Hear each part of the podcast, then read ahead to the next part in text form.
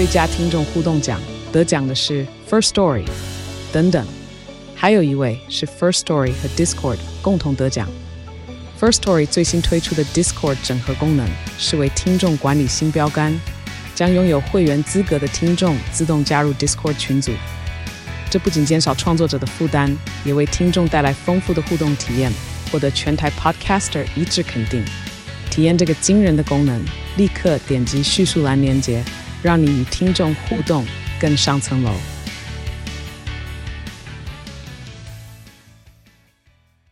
我是赵少康，欢迎来到赵少康时间的现场。天气，今天二二二二月二十二号清晨，大陆冷气团影响台湾各地，天气偏冷。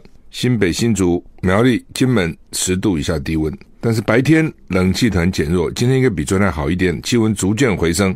北部及宜兰花莲高温大概十八到二十一度，中南部及台东二十二、二十五度，高屏内陆会再高一点。吴德荣在他的专栏里面说，周五开始强冷空气逐渐南下，所以今天开始温度好，明天气温再升。今天礼拜三、礼拜四温度升，礼拜五开始强冷空气南下。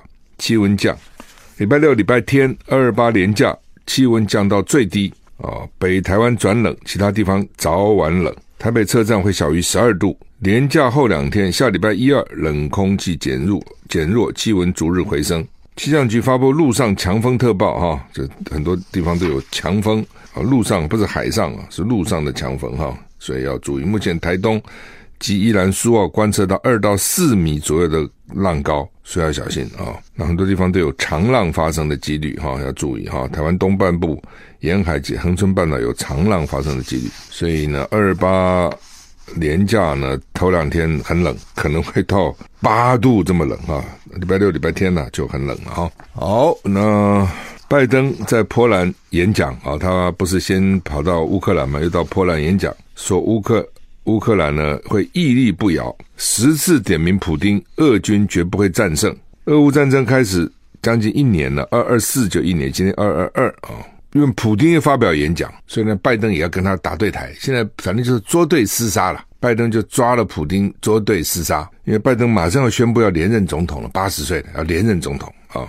拜登说，俄军绝不会战胜乌克兰的。我我在想，我很好笑。俄军怎么会战不胜乌克兰？俄军战战不胜你们这个联军，他不是乌克兰的，这个战哪是乌克兰在打呢？整个西方加上日本都搅和进来了，所以俄军要战胜我，我也只认为不容易了哈，因为你等于是一国去战全世界哈，一国战全球你怎么战呢？哈，那他谴责俄罗斯总统普丁，承承诺即使冲突进入新的更不确定的阶段，美国也不会动摇。就美国会坚定的支持乌克兰跟俄罗斯干到底，意思是这样哈，因为是符合美国的利益嘛哈。拜登突然造访乌克兰之后回到波兰，今天在波兰首都华沙发表演说啊。那拜登说，基辅仍然屹立不摇，骄傲的矗立着，俄罗斯绝不会战胜乌克兰。他指责普丁，普丁是一心要重建帝国独裁者，无法降低人民对自由的热爱，残暴绝对没有办法伤害自由的意志。拜登说，西方将会继续支持乌克兰啊，而且没有像普丁说正在密谋攻击俄罗斯。这是一年来拜登第二次造访波兰，他预计将在华沙会见北约东翼九国的领袖。拜登说，北约会比过去任何时候都团结。当然了，现在有战争的时候就比较团结哈。俄罗斯总统普丁发表国情咨文演说时候，宣布暂停参加全球。两大核子强权美俄仅存的军备管控条约——新战略武器裁减条约。俄国外交部稍后表示，在条约仍有效期间，俄国将继续遵守可部署核子弹头数量的限制。路透社报道，俄罗斯跟美国仍拥有冷战留存至今的庞大核武库，数量受到二零一零年达成的新战略武器裁减条约（叫 New START） 限制。该条约原定于二零二六年到期。根据 New START，根据这个条约的规定，美俄双方在洲际弹道飞弹、潜射弹道飞弹和重型轰炸机上部署的核弹核弹的弹头总数不得超过一千五百五十枚。二零一八年，双方都已经符合上项的要求。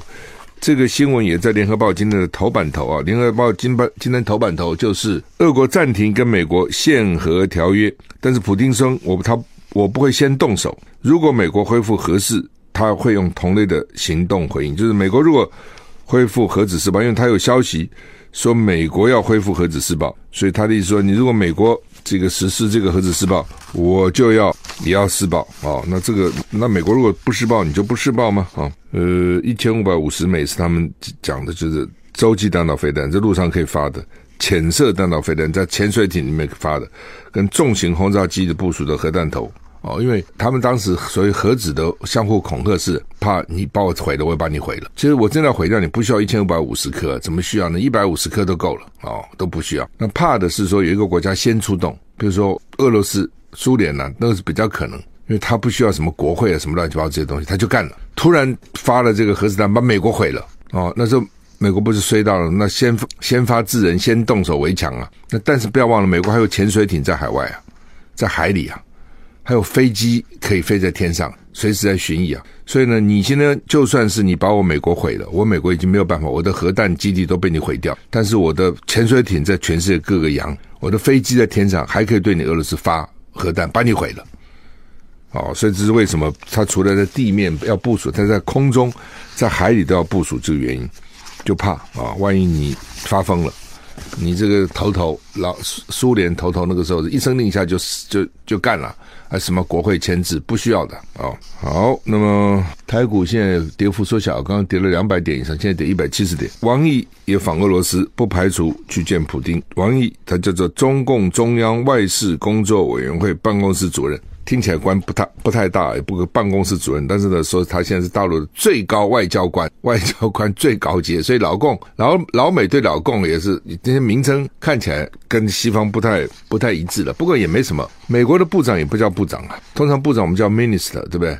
日本会叫英国叫大臣，美国叫秘书啊。美国部长都是秘书啊，secretary of 什么什么什么，secretary of 什么什么什么部门啊？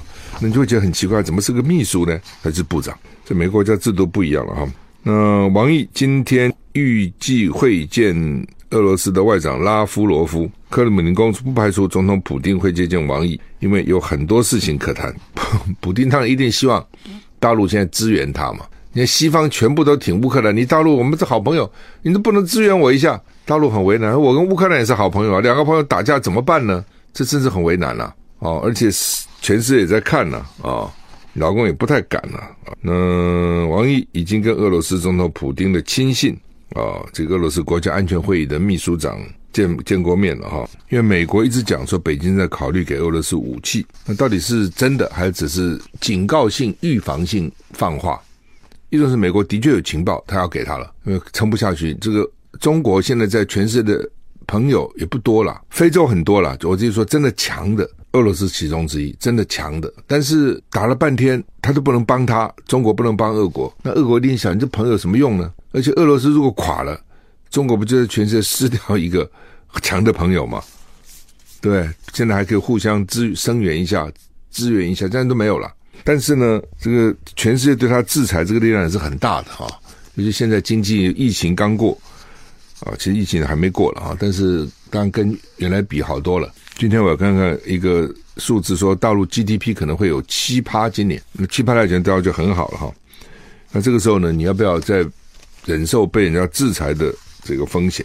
而且实际上，中国跟俄国哦，那个恩怨情仇、历史的情仇可多了。你看什么签那个什么尼布楚条约、爱辉条约，什么多少不平等条约，都中国被俄罗斯欺负的。好，那么不排除普丁会见王毅了哈，见王毅可能也是替马上要跟习近平见来铺个路了哈。好，那么泽伦斯基希望国际社会挺乌克兰，说还没有看到中国的官方的和平计划哈。中国好像是说二二四那个要提出来。就是打一周年要提出来，但是中国提出来有用吗？中国要和平，俄罗斯同不同意？乌克兰同不同意？美国同不同意？你看南北韩一要谈和，美国就反对了。你们谈什么和？你们继续这样干啊，继续对立啊！你不相信将来如果台湾想跟大陆谈和，老美也会反对的。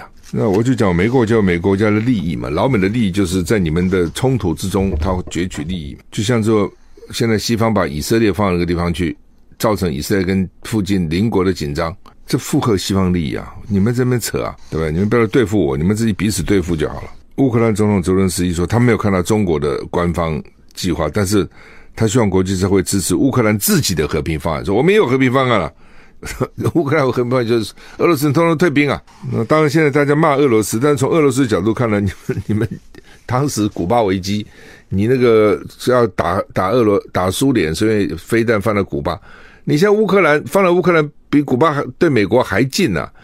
乌克兰的飞弹对俄罗斯比古巴的飞弹对美国还近，影响威胁还大哦，所以俄罗斯就，就保证做这种东西，你先动手你就理亏了哦。但是呢，俄罗斯气就气在说，你们就逼步 步步进逼嘛，逼到我不得不动手，你没有说我动手啊。那其其实情况就是这样。好，那么王毅在莫斯科访问泽伦斯基，今天说，乌克兰对所有参与战争结束的国家感到兴趣。他没有看到中国的官方计划，但是希望联合国在二十三号支持乌克兰的和平计划。先引述乌克兰那边消息人士的话说：“真正的和平谈判唯一途径是乌克兰在战场上取得更多的胜利。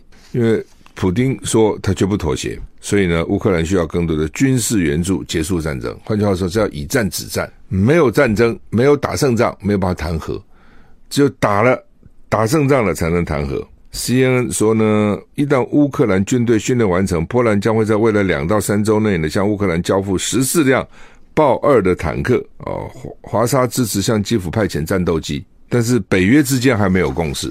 换句话说呢，新的武器会给乌克兰，至少部分国家会给哈。那就是他们认为说了，只有打赢。不断的战场上打赢，俄罗斯才会妥协。如果呢，你战场是没赢，你叫你要什么和平呢？不会有和平的意思，就这个意思哈。俄乌战争现在礼拜五就迈入一周年了哈。乌克兰政府担心俄罗斯呢发动飞弹攻击，建议各学校礼拜三开始远距教学三天。礼拜五一周年，从今天开始远距教学三天，到礼拜五六日又停课嘛，一定是这个意思嘛哈。去年二月二十四号，普丁下令俄军攻打乌克兰，到现在。乌克兰全境好几百所学校毁于炮火，其他学校就算没有受炮火的肆虐，哈，校方也常常混合远距教学跟到校上课，看情况。因为俄军三头两臂是空袭嘛，停电家常便饭，各级学校只能在一种情况下可以让师生到校上课，那就是校园里有功能运作正常的防空洞。学校里如果有早就有防空洞了，那你就可以来。那我想有些学校有，为什么当年呢？他们美苏啊，因为那个时候乌克兰还是苏联的嘛。还是华沙工业的，当时就怕打核弹了啊，所以你真的到莫斯科看了，他那个地铁哦，好深挖的，他光那个坐就要坐那个电扶梯下去，就坐好几层，挖这么深干嘛？就一旦核战的时候呢，俄罗斯让人可以躲到这个地铁下面去，所以那时候真的这样，是真的挖。所以呢，当时可能有些学校也挖了防空洞啊。那刚谈这个美俄国暂停跟美国的限限武的这个条约，限核的条约不是武了，把他们核子弹头。都定在一千五百五十颗，这个都是洲际长城飞弹，洲际长城的这个这个弹头的这个导弹。那他们没有签那个中程的战术的核弹哦。那据了解，俄罗斯这个战术核弹哦，中程核弹的那个仓库里面装的比美国多得多哦。当时呢只限，所以后来川普要停嘛，川普说这签这干嘛呢？对不对？你长城限制住了。中短程没有限制住啊，那个杀伤力也很强。我觉得没有这东西啊，哦，所以俄罗斯那部分很强。现在呢，这个哦，看看土耳其，土耳其地震以后一直在一直在余震呐、这不要小看余震，余震给你如果有这个稍微大一点也很麻烦了、哦，之前七点八强震之后就六，这不是前前两天昨天了六点四浅极浅的地震，因为你除了看它是六点四，还要看它深浅呐、越浅越可怕啊。所以到现在为止呢，说四万七千人罹难了，近万栋建筑捣毁，还有大量的伤伤患啊。有一个奇迹宝宝了，他妈妈呢生下他就死了，妈妈是在崩毁的建筑底下生上他的，就那个屋子可能已经倒了，在压在下面，他把他生下来，生下以后妈妈就死了。你看这个多悲惨，全家七个人，只有这个女婴活下来，其他都死了，这命大啊。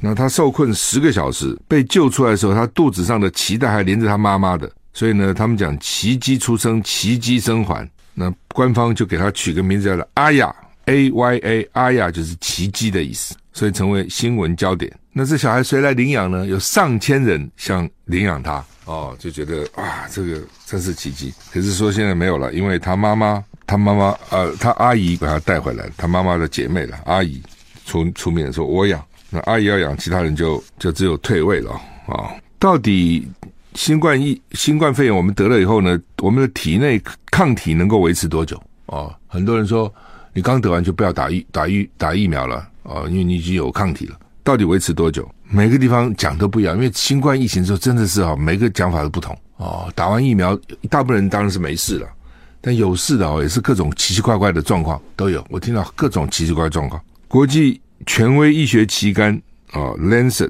刺这怎么念呢，刺什么刺洛针啊？刺格针呢，啊？最新研究发现，感染 COVID-19 病毒后可获得抗体，保护力相当于接种两剂 mRNA 疫苗。mRNA 疫苗，也就是确诊者可能在未来四十个星期或长时间或更长时间都不会再次感染。四十周就两百八十天，将近一年，一年五十二个礼拜嘛，这个四十周都不会再次感染。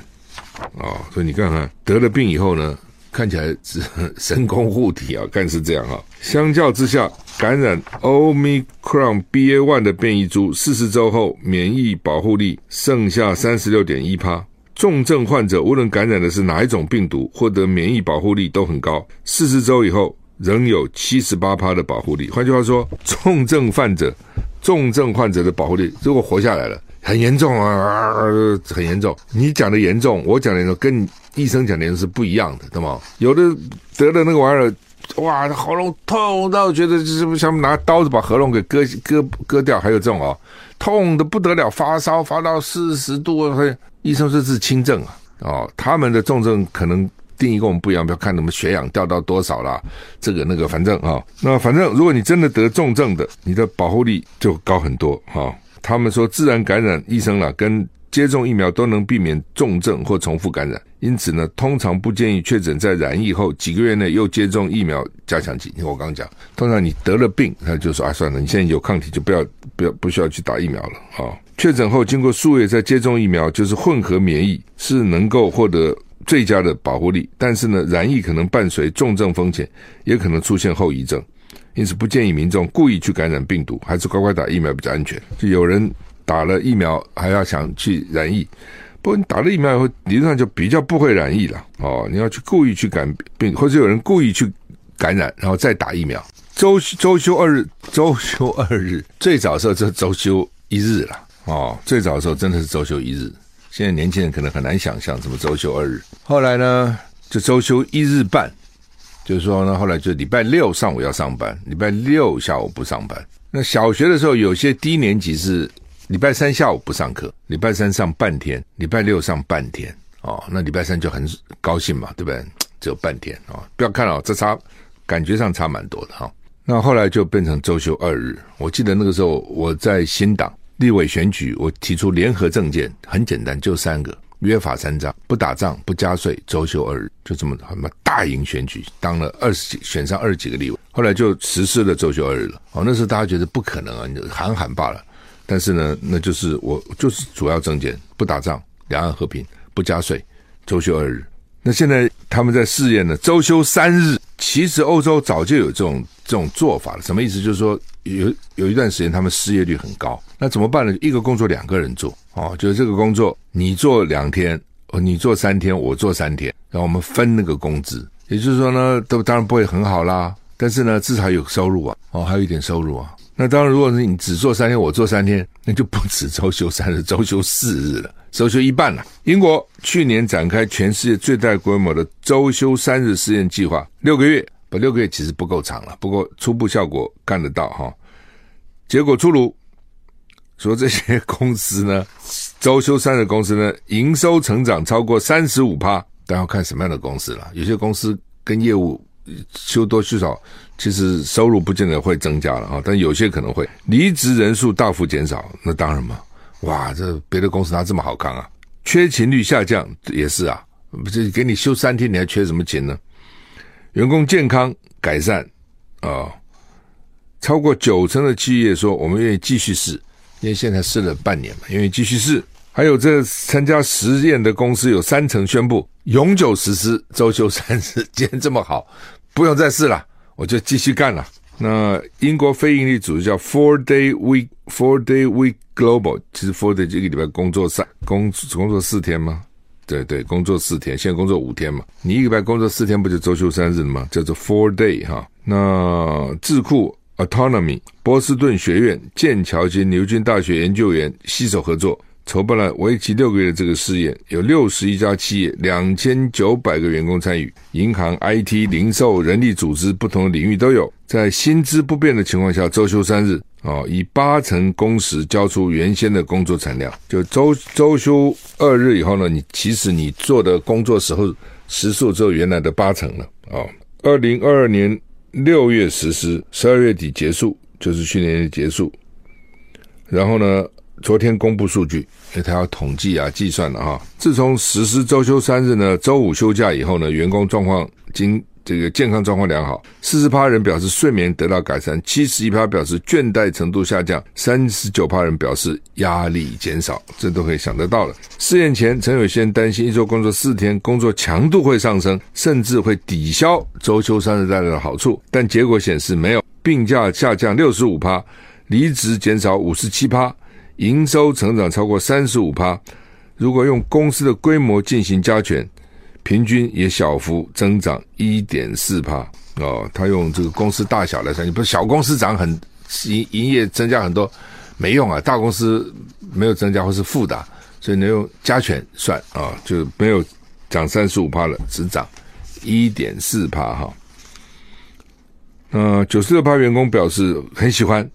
四十二趴说，除非加薪两成五到五成，不会考虑周休二日的公司了。十五趴的人表示回不去了，再多钱给我也没用。试验结果有五十六家公司，五十六家公司表示愿意继续实施周休三日，其中十八家表示常态化啊、哦，反正以后就 always 是这样了，永远是这样子了，没有什么适用了啊。对了，就说看事实上呢，这个过去这两三年，很多人实施那种在家上班、远距上班，因为疫情。那到底好还是不好？难讲。他们现在都习惯远距上班，实施远距上班，公司员工都不想回去上班。第一个，你省掉你交通的时间嘛，路上花时间花很多的。你每天你自己算算看，你在路上通勤花多少？可能一到两个小时啊。这两个小时来坐起来干什么不好？看书、听音乐、睡觉、冥想、看电影、看电视，通通好啊。运动哈，这两个小时是很多的，这是一个。而且呢，空气污染，路上制造噪音啊，等等，紧张啊，等等。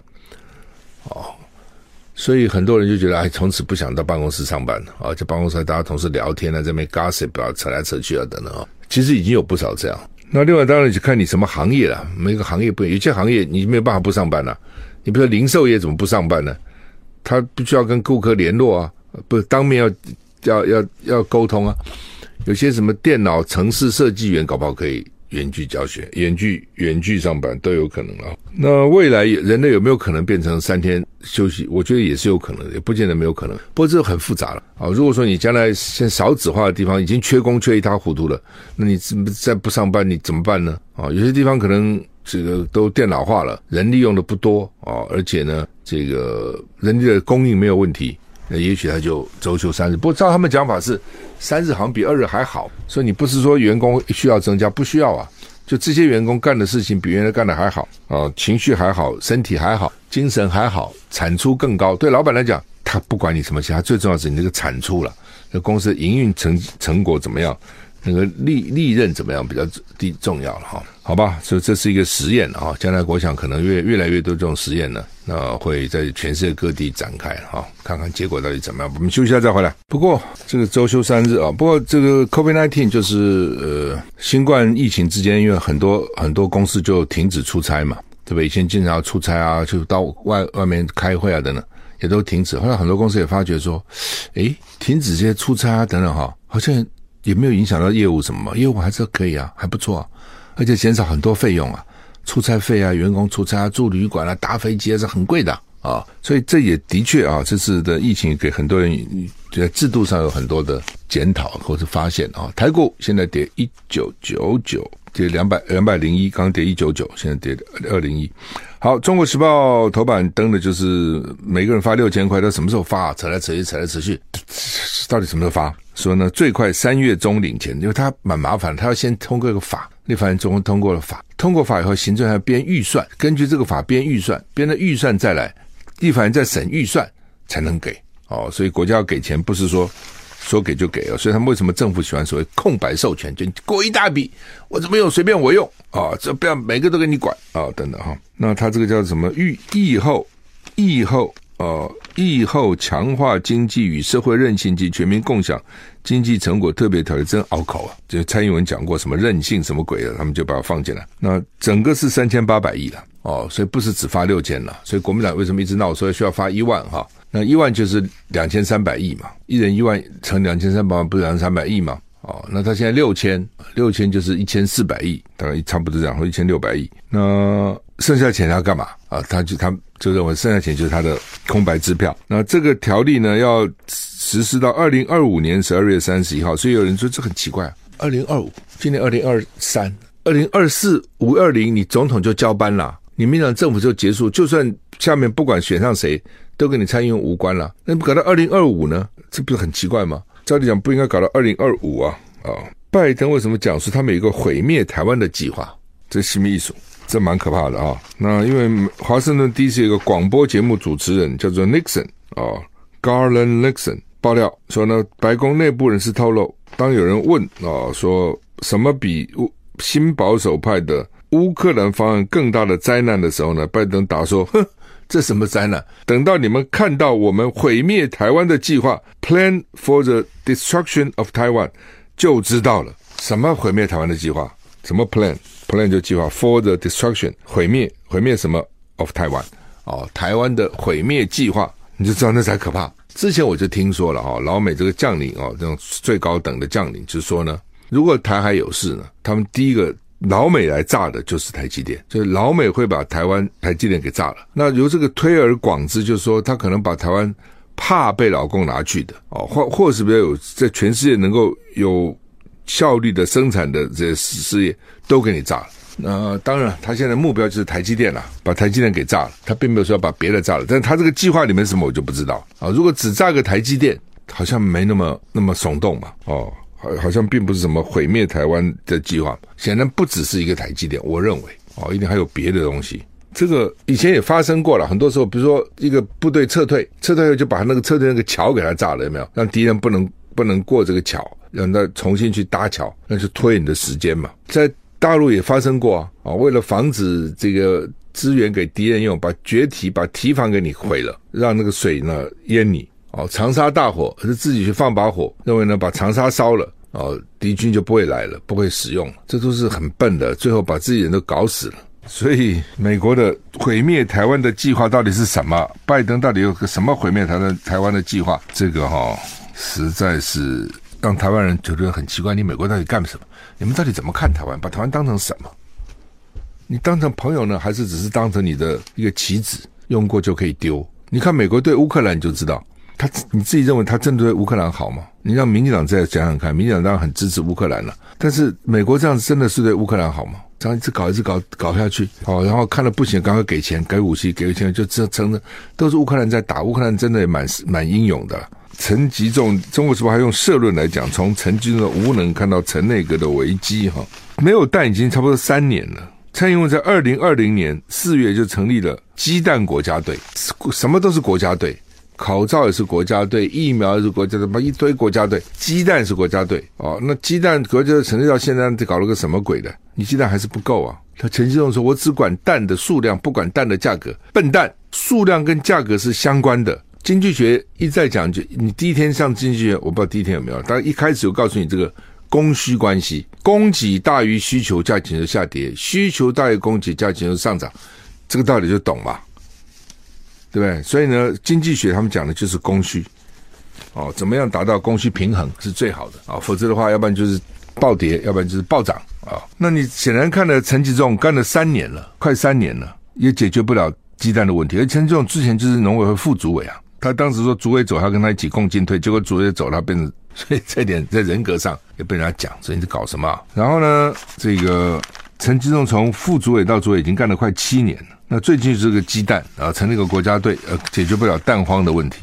你鸡蛋你怎么可以去压它的价格嘛？你这种东西就是市场，市场是一个看不见的手，除非这个市场被扭曲了，你政府才才稍微要留意一下，否则的话政府不应该介入的。那它自然会达到平衡。你蛋价涨了，鸡农就养鸡嘛，养了鸡蛋就多了嘛，蛋了多了，就是供过于求了嘛，鸡蛋就会下跌嘛，下跌大家就不养鸡了嘛，对不对？然后呢，鸡蛋又不够了嘛，鸡蛋价钱又会上涨，上涨以后大家都去养鸡，鸡蛋又多了嘛，鸡蛋价格就会下跌嘛，这就是这就是所谓周期啦，经济学讲的周期。